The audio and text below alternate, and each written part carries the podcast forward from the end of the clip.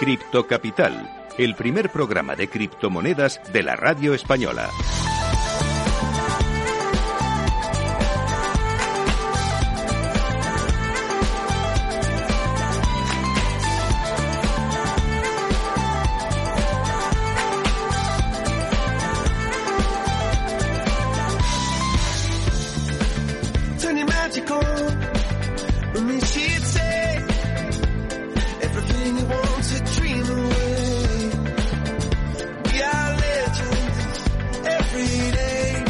Bueno, pues criptocapitaleros, después de esta entrevista con Roy Villanueva, tenemos ahora a Marcos Carrera, que además ha pedido a nuestro técnico, a nuestro fabuloso técnico, una canción y se la ha puesto. ¿Qué opinas, Marcos? Pues que me tenéis aquí todos los días. Vamos, esto es maravilloso. Además es una, es una canción con muchísimo significado. Sí, la- Pues a- ahora nos lo cuentas. Marcos Carrera es ingeniero industrial y MBA y además ha realizado varios programas de dirección en tecnología, management y sostenibilidad.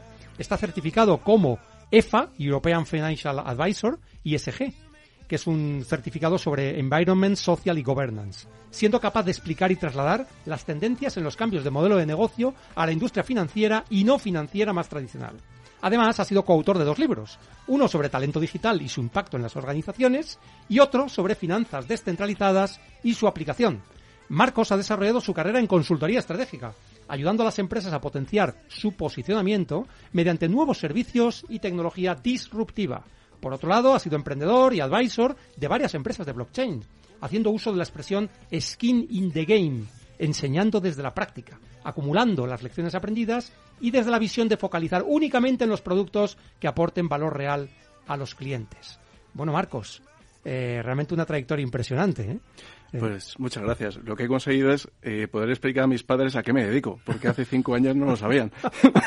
bueno, vamos avanzando, ¿eh? A mí me ha costado también unos cuantos Y años. sobre ¿eh? todo saber que ya no es ilegal, o que lo- a la legalidad ahora es legal, o casi legal. Pero bueno, tenemos que empezar como siempre con nuestro criptotest. ¿Eres criptofan o criptoescéptico? Cuéntanos. Pues soy criptofan, pero yo me considero mucho más. Yo soy un cripto believer. Explícanos eso de CryptoBeliever, a ver.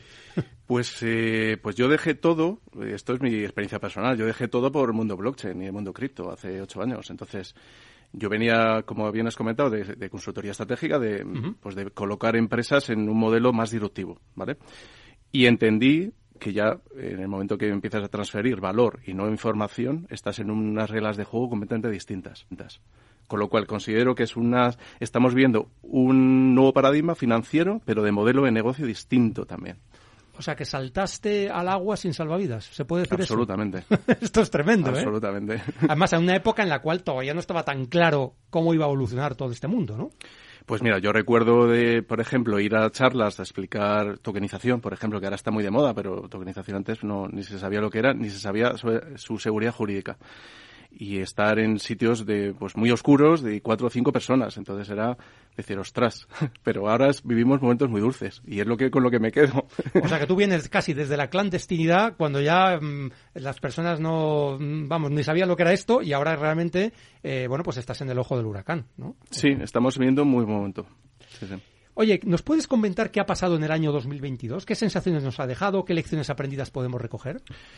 Pues para mí la sensación eh, sería agridulce. Es decir, por un lado hemos tenido, un, un- para mí, un tema muy negativo, que es que el mercado cripto se ha aparejado mucho al mercado tradicional, cosa Ajá. que eh, justo en el del 18 al 20 no ocurría, ¿vale? Y eso nos permitió un crecimiento exponencial en DeFi, por ejemplo, en tokenización. Y eso a mí no me gusta particularmente, ¿no? El que la manipulación de mercados tradicionales afecte al mundo cripto. Em, pero por otro lado, hay un tema positivo, ¿vale? Y aunque muchos de los oyentes dirán, no, pues no es tan positivo, que es que la regulación está muy cerca. Pero yo voy más allá. ¿Por qué es positiva la regulación? Porque nos va a dar acceso al capital institucional. Claro. Entonces pasamos al más adopción, es decir, a que cualquiera puede utilizar blockchain y cripto. En ese sentido, yo creo que hay otras personas que han venido al programa que también coinciden contigo que esa regulación, lógicamente, si no es demasiado excesiva, que a veces se pasa, Totalmente. eh, va a ser positivo, ¿no? Porque va, va a traer ese capital y va a hacer que la adopción crezca. Y al final esto es lo importante, ¿no? Y, y hay una reflexión más, que es, eh, blockchain ahora mismo, o sea, hace cinco años, cuatro años, no se veía todavía que, era un que tenía un grado de madurez importante. Sin embargo, ahora mismo se ve y se está consolidada, la tecnología funciona y hay casos de uso reales. ¿Qué está permitiendo eso? ¿Qué va a permitir este año? Va a permitir que pongamos tecnologías complementarias por encima de los modelos eh, en blockchain, ¿vale? Inteligencia artificial, quantum computing, etcétera. Entonces eso va a, para mí va a ser un crecimiento mucho más exponencial que el que hemos vivido en el 19 y en el 20. ¿Y sigue siendo el usuario típico de cripto un especulador, un perfil Mm. especulador? ¿Qué, qué opinas? Muy buena pregunta. pues a ver, eh, recordamos, hacemos así un paréntesis, ¿no? Esto, ¿de dónde viene el mundo cripto? Viene de nicho, ¿va? De re- de retail, de personas frikis que se apuntaron a esto eh, queriéndose salir del sistema, Sí. ¿vale? Eso cogió mucha velocidad, mucho volumen, un crecimiento altísimo de rendimientos de un por 10 por año y cosas pues eh, que no se ven en un mercado Salvajes. tradicional, sí, salvajes, obviamente con muchísimo riesgo. Y eso trajo al mercado a mucho especulador, Sí. tanto pequeño como gran capital, ¿eh? las dos cosas. Entonces, hemos sufrido dos crisis ya, 2017 y la del año pasado, y eso ha limpiado mercado. Pero eso no quita que siga habiendo mucho movimiento especulador, ¿de acuerdo? Entonces, yo meto un término más, te diría, especulador, pero bien formado, especulador poco formado, porque yo tengo muchos amigos y muchos conocidos que han acudido, han acudido a mí, porque además soy perito judicial en temas de scams y tal, Ajá. entonces, para decir, oye, por favor, ayúdame, que he perdido estos fondos, he metido esto y he perdido todo, etcétera. Entonces, necesitamos formación. Necesitamos, o sea, yo pediría un 2023 lleno de formación en cripto, en finanzas, en modelos de negocio, porque se necesita. Yo creo que se necesita en el mundo de las finanzas descentralizadas y también más todavía en las descentralizadas, ¿verdad? O sea, esto es necesario. Totalmente. siempre, ¿no? y, a- y- y además es que es un conocimiento dinámico, es decir, que lo que estudias hoy, dentro de cuatro meses posiblemente, eh, pues ya no valga. Lo comentaba antes con Roy. Es que un año en DeFi son diez años en experiencia profesional tradicional. Cierto, eh, en pocos meses es como si fueran años realmente, ¿no? Mm. Hablabas antes de la especulación. El otro día hablábamos de que había cerca de 12.700, 12.800 tokens diferentes en el mercado. Y el otro día yo oí una persona comentaba que todos los días por lo menos había, por lo menos había unas, doce- unas decenas de esos tokens que subían o bajaban un 50% en un día. Eh, pero claro, si nos vamos al mercado de las pequeñas acciones, en el mercado de Estados Unidos, por ejemplo, a lo mejor no encontramos tantos ejemplos ni subidas y bajadas tan salvajes, pero también las hay. O sea que no es tan diferente, digamos, depende, depende de con qué compares, ¿no? No es tan diferente con el mercado tradicional de acciones, ¿eh? Porque luego están las penny stocks, esas acciones que cotizan a céntimos, y sería algo parecido a los criptoactivos, ¿no? ¿O, o- o cómo lo ves tú? Pues a ver, te voy a llevar la contraria. Perfecto, genial, para eso estamos. Entonces, desde el 17 hasta ahora, el, 80, por- el 87, es que mi- miré el otro día la, la estadística, 87% de los proyectos de las ICOs, ¿vale? Vamos a hablar de ICOs, Sí. eh, se han caído. Entonces, eso también, hablando de especulación, hay que tener cuidado. Y yo volvería a abrir este cheque en blanco que me has, que me has permitido y diría mucha más regulación para las ICOs, igual que o muy parecida a las STOs que estamos viviendo. STO, STOs es un security, entonces Sí. tiene mucha, una garantía muchísimo más real, un subyacente real. Y las ICOs, sin embargo, están a una expectativa de crecimiento por uso. ¿Vale? Es decir, porque tú coges un token y ese token se utiliza. Y por eso crece de valor. ¿no? Sí. Entonces yo diría eso, es decir, mm, no volvamos a repetir esos errores. Tengamos transparencia, mucha más garantía a los inversores, porque la gente pierde su capital. Y esto es de pasta, hablamos de pasta. Es cierto, pierden su capital con esos porcentajes que estás diciendo. Eh, las ICO son los proyectos que, bueno, pues han, han- han hecho un lanzamiento de tokens, como si fuera un lanzamiento de acciones en el mundo tradicional, pero en el mundo cripto son tokens los que se lanzan por la expectativa de uso. El 80% se han ido al carajo directamente, o sea, esta es la realidad. Por lo tanto, ha habido mucha gente que ha perdido su dinero, ha perdido la fe también en las finanzas descentralizadas y a lo mejor ya no van a volver, precisamente por esa mala experiencia. ¿Qué les dirías a estas personas? Bueno, que es una, a ver, no, obviamente paños calientes pues valen poco, pero, pero es eh, aprendizaje en el sentido de decir, ¿qué volverías a hacer? Pues estudiarte bien los proyectos, estudiarte bien los fundamentales. Al final esto se trata de análisis técnico y análisis fundamental. El análisis técnico es las gráficas, perdón, las gráficas. Los fundamentales es qué sentido tiene el proyecto y qué valor aporta al cliente. Entonces, yo creo que es un tema de formación y huir del FOMO. El FOMO es el ansia por no quedarte fuera de, de un, dentro de un crecimiento, como os comentaba, del 50% diario. Y bueno, pues fíjate que con todo esto que nos estás contando, eh, normalmente en tus publicaciones haces una- un diagnóstico de las tendencias en el mundo cripto para el año 2023. Ujú. ¿Nos puedes eh, decir hacia dónde crees tú que está yendo el mercado, las soluciones, las inversiones y la tecnología? Pues a ver, voy a meter un dato que se llama el trusted data, el, el dato verídico real y verificado, ¿vale? Estamos viviendo ese movimiento ahora mismo con la tecnología blockchain. Entonces, creo que vamos a, un- a- a vivir un 2023 de muchísimo crecimiento, a pesar de que va a haber una crisis muy real, ¿vale?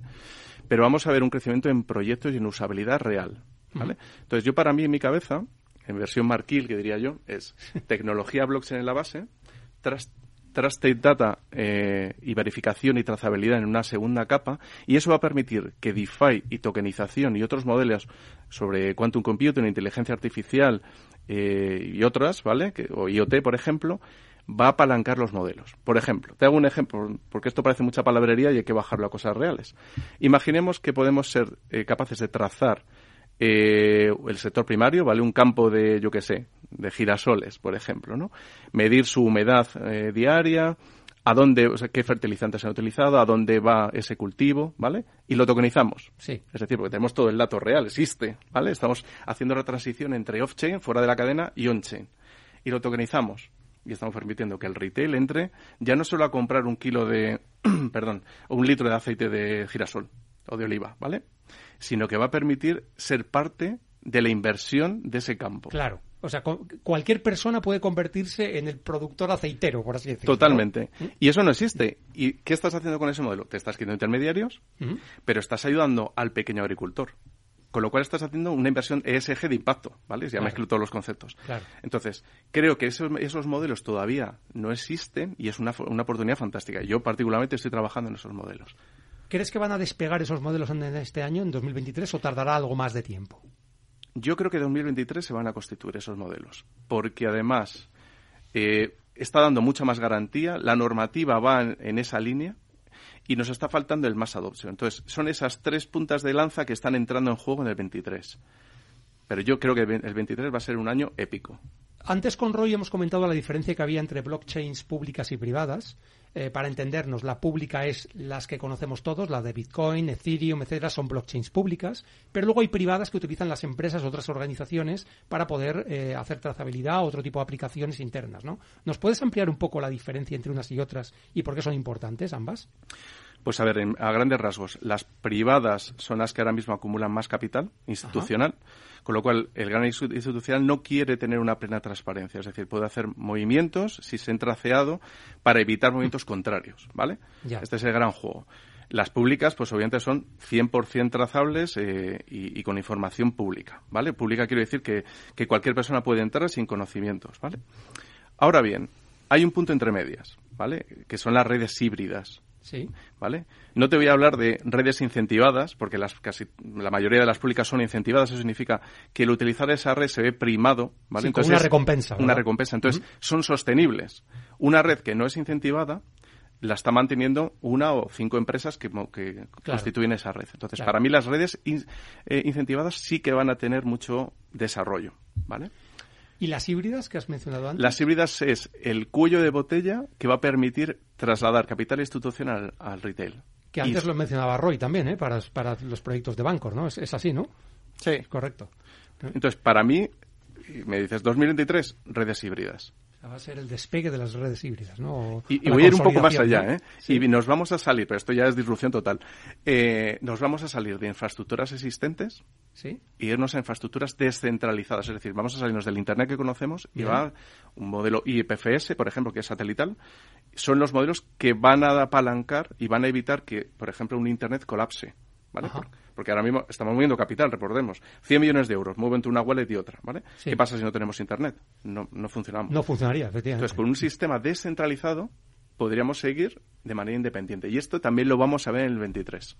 Que, eso, Fíjate. que eso además afecta a todo. Quiero decir, todo. un Internet descentralizado también implicaría otro tipo de aplicaciones descentralizadas de telefonía, de todo tipo de comunicaciones, de todo tipo, lo que todo lo que, lo que nos podamos imaginar realmente, ¿no? Tota- va a ser la base, va a ser la base. Y, y es que además ya hemos vivido en el 22 varios eventos de crisis de, de infraestructura y en el 23 como el volumen de información crece de manera exponencial anual, nos va a volver a pasar varias veces más. Entonces hay que estar preparados. ¿Esto podría hacer el sistema Internet, me refiero, más resistente a posibles crisis como atentados terroristas, ataques, ciberataques, etcétera? ¿Sería una posible solución? es una posible solución. O sea, La ciberseguridad en el mundo blockchain es muchísimo más segura. ¿Vale? Claro. Pues esto es una Sí. Pero claro, como es todo trazable a través de la identidad digital, que es otro gran player, eh, vamos a tener un mundo seguro. Es como si entras en un metaverso, vamos, yo te meto otra palabra que también que seguramente tenga auge, em, el metaverso, pero con una, una seguridad 100%. Entonces, no va a haber, bueno, habrá muchísimo, un porcentaje muchísimo menor de, de hackeos. Siempre habrá. Es interesantísimo, Marcos, lo que nos estás contando, pero ahora te voy a meter en un fregado. Y es que tenemos una sección que se llama Criptopedia. Y entonces en esa sección explicamos algunos de los conceptos más importantes para entender y aprovechar el mundo cripto. Y en este caso vamos a dejar que tú, nuestro invitado, nos expliques en qué consiste el Ultrasound Money. Mm. ¿Nos lo cuentas? Vale, el ultrasound money viene del concepto de dinero duro, ¿vale? Bitcoin se considera dinero duro porque es deflacionario, es decir, hay un- unas unidades eh, fijas de, de moneda. 21 millones, no 20 se pueden emitir más. ¿vale? Exacto. Con lo cual, pues el sistema es sostenible y en teoría, cuando se creó el patrón, el patrón oro era, seguía estos patrones, bueno, Claro. esta, esta idea, ¿vale? Y entonces el ultrasound money viene por la comparativa entre Ethereum y Bitcoin, ¿vale? Eh, Ethereum antes, pues eh, no era deflacionario, entonces a partir de, eh, creo que junio, julio del año pasado, se cambió el, el septiembre, protocolo. creo que Septiembre, fue con el septiembre. el sí, con el eso es. Con septiembre. Para, para, digamos, para ilustrar a nuestra audiencia, eh, eh, Bitcoin tiene una cantidad fija, son 21 millones, y no se pueden emitir más. Se acabarán de emitir en el año 2140, se calcula, pero ya están emitidos 19 millones y pico, con lo cual quedan muy pocos. Y en cambio, Ethereum, desde su nacimiento, no había un límite. No había un límite de emisión. Pero es verdad que desde este cambio tecnológico en septiembre, lo que ha ocurrido es que en lugar de ser inflacionario, es decir, que la oferta de Ether crece en el mercado, decrece. Y ahora está decreciendo. Eso es, con el volumen de quemado. Entonces, Exacto. han metido una variable más. que, eh, para que los siguientes lo entiendan, Ethereum acumula todo el ecosistema DeFi. De momento, Bitcoin está arrancando su modelo DeFi. Pero voy a ir más allá. ¿Dónde uno yo Ultrasound con un siguiente modelo, que es el de ultraliquidez? Entonces, vamos a vivir modelos en el que tú puedas cobrar tu nómina, eh, te voy a decir al minuto, pero a lo mejor cada hora estés cobrando tu nómina. Son modelos completamente disruptivos porque no existe un paralelo, un un- un- no existe un modelo digital similar el mundo tradicional. Entonces, esto va a dar pie a muchísimas cosas. Eh, realmente esto que estás comentando fue a mí una de las cosas que más me sorprendió cuando empecé a utilizar finanzas descentralizadas y, por ejemplo, depositaba mi, mi capital, mi criptocapital, en un protocolo que me pagaba una serie de recompensas pues por hacer, por depositar el capital, ¿no?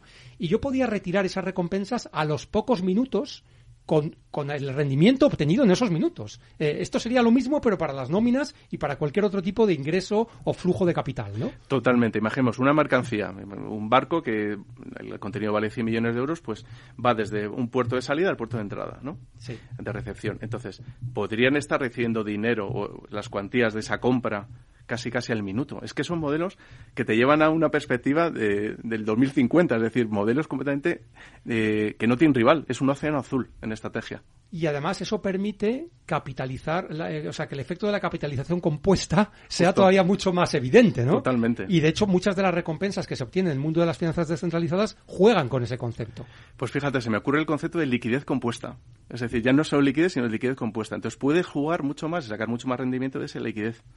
Sí, sí. Para, digamos, que quede más claro este concepto, eh, imaginaros que mm, depositáis un capital y os pagan un interés del 10% sobre 1.000 euros, que son 100 euros al año. Bueno, pues en lugar de cobrar los 100 euros cuando acabe el año, tú irías cobrando pues 0,3 euros todos los días. Pero es que podíamos ir más allá. Podíamos ir cobrando céntimos cada minuto o cada, o cada hora. Y eso podría producir un efecto compuesto, que es lo que tú hablas de la liquidez compuesta, con lo cual al final del año tendríamos mucho más que esos 100 euros de recompensa que podríamos haber tenido. ¿no? E- efectivamente. A mí me parecen modelos que, que rompen las barreras de- del mundo financiero.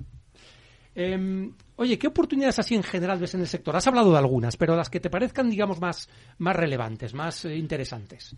Pues a ver, como oportunidad veo ahora mismo el mundo ESG, el las eh, inversiones sostenibles, éticas y de gobernanza, ¿vale?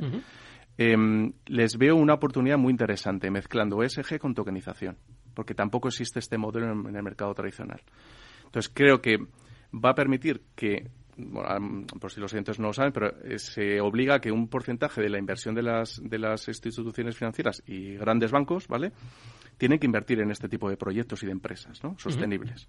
Entonces, hasta ahora no hay transparencia sobre eso. O sea, no sabes si una empresa sí cumple una serie de requisitos en un test, pero no llegas a ver el impacto real, ¿no?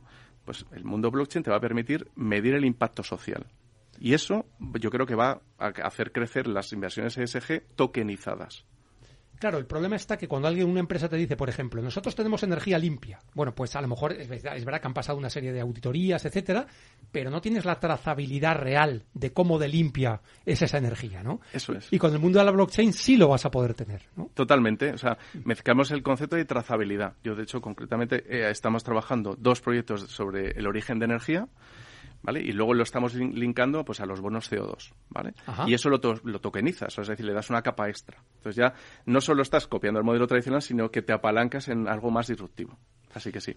El tema de los tokens que ha salido en la conversación con Roy y contigo, eh, cualquiera de los dos, ¿eh? ¿nos podéis ampliar un poco qué revolución supone el poder convertir o tokenizar cualquier activo y utilizar los tokens precisamente para poder eh, moverlo digitalmente, invertir en él, representarlo digitalmente, etcétera? No, a- cualquiera de los dos, ¿eh? Pues para mí, eh, a ver, significa primero que estás trabajando bajo un sistema 24/7 de mayor liquidez, de mayor usabilidad, ¿vale? Eso para empezar. Pero hay un tema también de anonimato. Ajá. Ahora mismo, bueno, eh, determinados tokens puedes comprarlos sin KYC, ¿vale? Sin, sin dar tu identidad. Y eso hasta ahora no, en el mundo de las acciones no existía, ¿vale? Entonces, ¿qué oportunidades está generando esto? El que tú puedas colateralizar. ¿Vale? Que es la siguiente derivada. Tú un token que vale X, un Bitcoin, por ejemplo, pero podemos ir a cualquier otro token, Sí. lo puedes colateralizar y obtener liquidez para reinvertir, por ejemplo. Pues eso en el mercado tradicional no puedes. No puedes ir con tus acciones del Santander y decir, oye, te deposito 100 acciones aquí, préstame un 10% del valor sobre, de esto para yo hacer otra reinversión. Pues eso no existe, es imposible. Entonces, el mundo de los tokens sí que permite esto. De hecho, eso es lo que hacen los bancos y con eso Total. multiplican sus beneficios y su negocio consiste en poder hacer eso. Lo has dicho tú, ¿no? lo has dicho tú y no lo quería decir yo. Lo que pasa es que gracias a las finanzas descentralizadas nos podemos convertir Claro. en un banco, además En de banco. una aseguradora, como hemos hablado antes. ¿eh? Esa es la gran oportunidad que yo creo que, que todos los que no la conozcáis, eh, os animo a que, a que así sea, ¿no? Eh, porque, porque, bueno, mm, yo creo que si no os estáis perdiendo mucho, ¿no? Bueno, tú estás hablando, Marcos, de proyectos muy relevantes. ¿Cómo lo verá el usuario final? O sea, ¿lo va a entender esto? ¿Es, es muy complejo? ¿Se puede participar ya? ¿Cómo...? Pues, a ver, yo, o sea, sí, o sea, esto es, esto es real, esto funciona, las usabilidades que vemos en las aplicaciones casi ya son casi digitales nativas, que no tienes que pasar, eh, no tienes que saber de programación, ¿vale? Claro. Pero, insisto, y lo he dicho al principio, esto requiere de formación o de contar con alguien que sea experto, porque te puedes meter en fregados muy serios, ¿vale? Imagina que, por ejemplo, puedes comprar activos que sean tóxicos, que vengan de un scam, y eso te puede vincular. Entonces, sin quitar, sin quitar, sin poner miedo en, en la escena, ¿no? Pues eh, oye, Roy, nos quedamos con, con tus palabras. Muchas gracias a los dos invitados, a Marcos, a Roy. Ha sido un programa apasionante. Nos vemos el próximo lunes a las 3 de la tarde y sed felices, criptocapitaleros.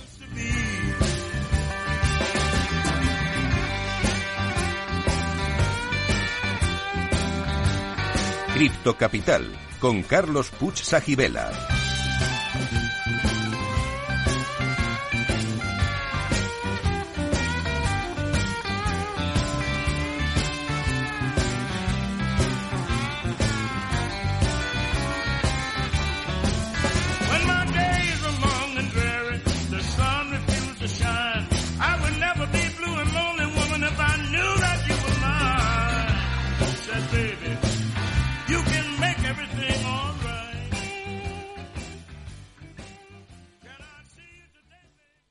Capital Radio. Capital Radio 103.2. Los miércoles a la una de la tarde en Capital Radio, Gestión del Talento. El escaparate de la formación para el empleo. Expertos formadores, agentes sociales y representantes de la Administración se dan cita en este espacio para impulsar el valor de la formación y el talento. Un espacio de Fundae, la Fundación Estatal de Formación para el Empleo, dirigido por José Joaquín Flechoso.